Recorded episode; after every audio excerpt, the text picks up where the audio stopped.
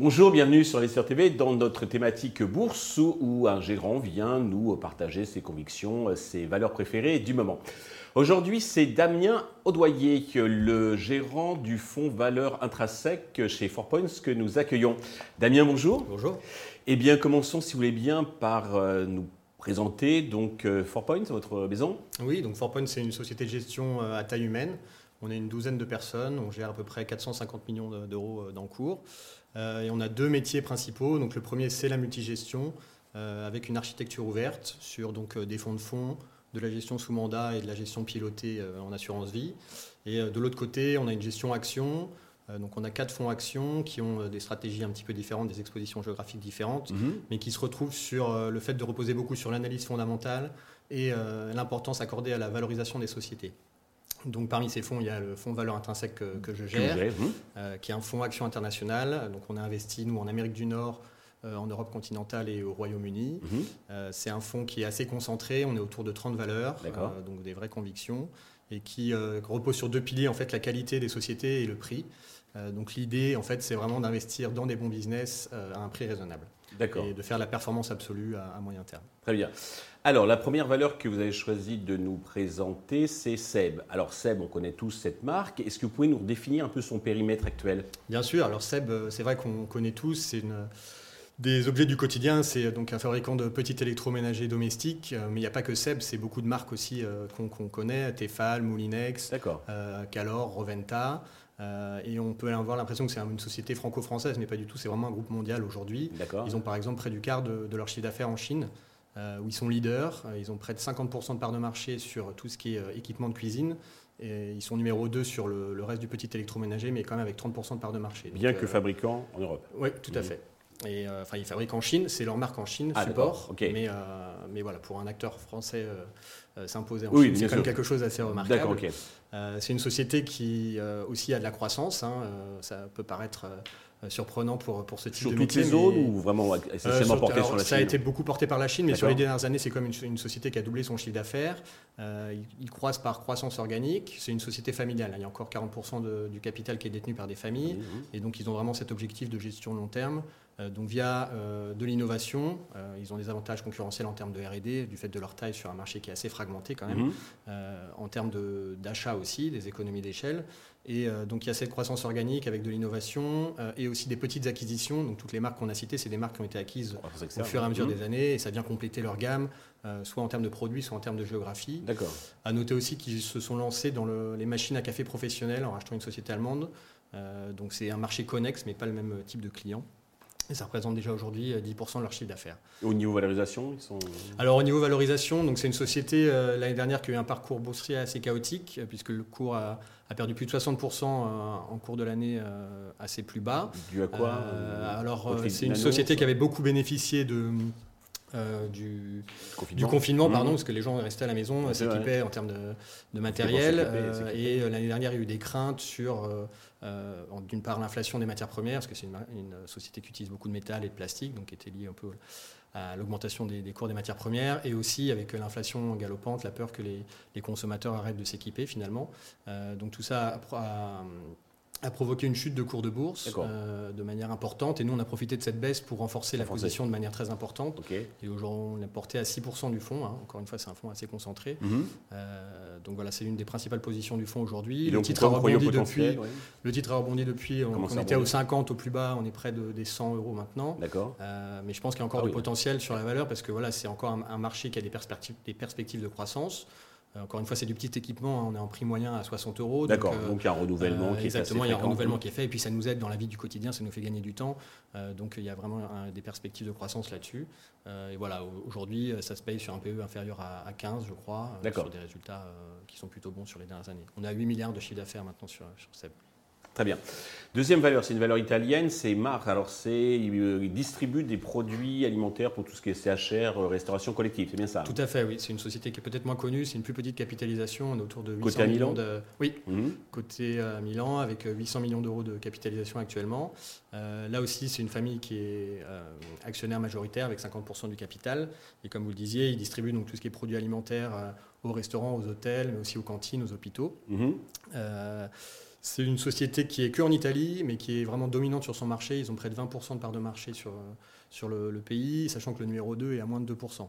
Euh, donc euh, cet effet de, taille, finalement, leur donne aussi des, des économies d'échelle en termes d'achat et puis surtout de distribution, parce qu'il y a un effet réseau avec les camions qui passent, qui, qui desservent un petit peu. Mais alors, les- du coup, en quoi voyez-vous le potentiel s'ils restent sur l'Italie, qu'ils ont déjà une telle part de, de marché? Alors, ils font de la croissance organique même en Italie parce qu'ils se développent, en fait, euh, ils saturent un petit peu leur zone et, D'accord. euh, et ça leur donne d'autant plus d'avantages euh, concurrentiels. Et au-delà de ça, ils font aussi des petites acquisitions ciblées qui viennent compléter leur gamme en termes de géographie ou de, de type de produits. Euh, ça peut être des produits frais, des poissons, des choses comme ça. Donc, euh, euh, il y, a, il y a ça et le, le marché en soi qui se développe aussi. Donc, euh, parce qu'ils prennent des parts de marché à leurs concurrents. D'accord. Donc, euh, donc il y a des perspectives de croissance. Ce n'est pas des croissances peut-être aussi importantes que, que d'autres sociétés, mais il y a de la croissance euh, euh, Et en sur, termes sur ce secteur-là.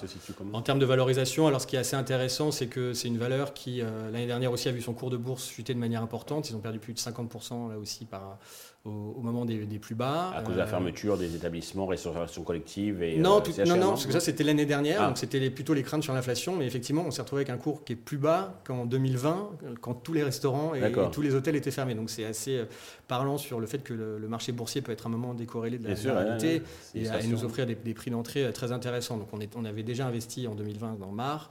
Euh, le titre était remonté, on avait un petit peu euh, allégé la position et là on a renforcé à nouveau dans la baisse pour en faire un, un des poids principaux du portefeuille. Le titre a repris un petit peu 30% je crois depuis les plus bas, mais on est encore sur un niveau de valorisation euh, très bas. Ok. Alors, pour la troisième valeur que vous avez choisie, on va aller de l'autre côté de l'Atlantique, Oui. euh, chez un géant de l'Internet, c'est de- Alphabet. on change de taille. On change de taille. Euh, euh, déjà, est-ce que vous pouvez nous, nous redire un peu ce qu'est Alphabet par rapport à, à Google? Parce que des fois, c'est un petit peu confus, cette. Tout à fait. Alors en fait, été- Google a décidé en 2015, de mémoire je crois, du fait du développement d'autres activités connexes, Mhm, de, de créer une maison mère qui s'appelle Alphabet mhm.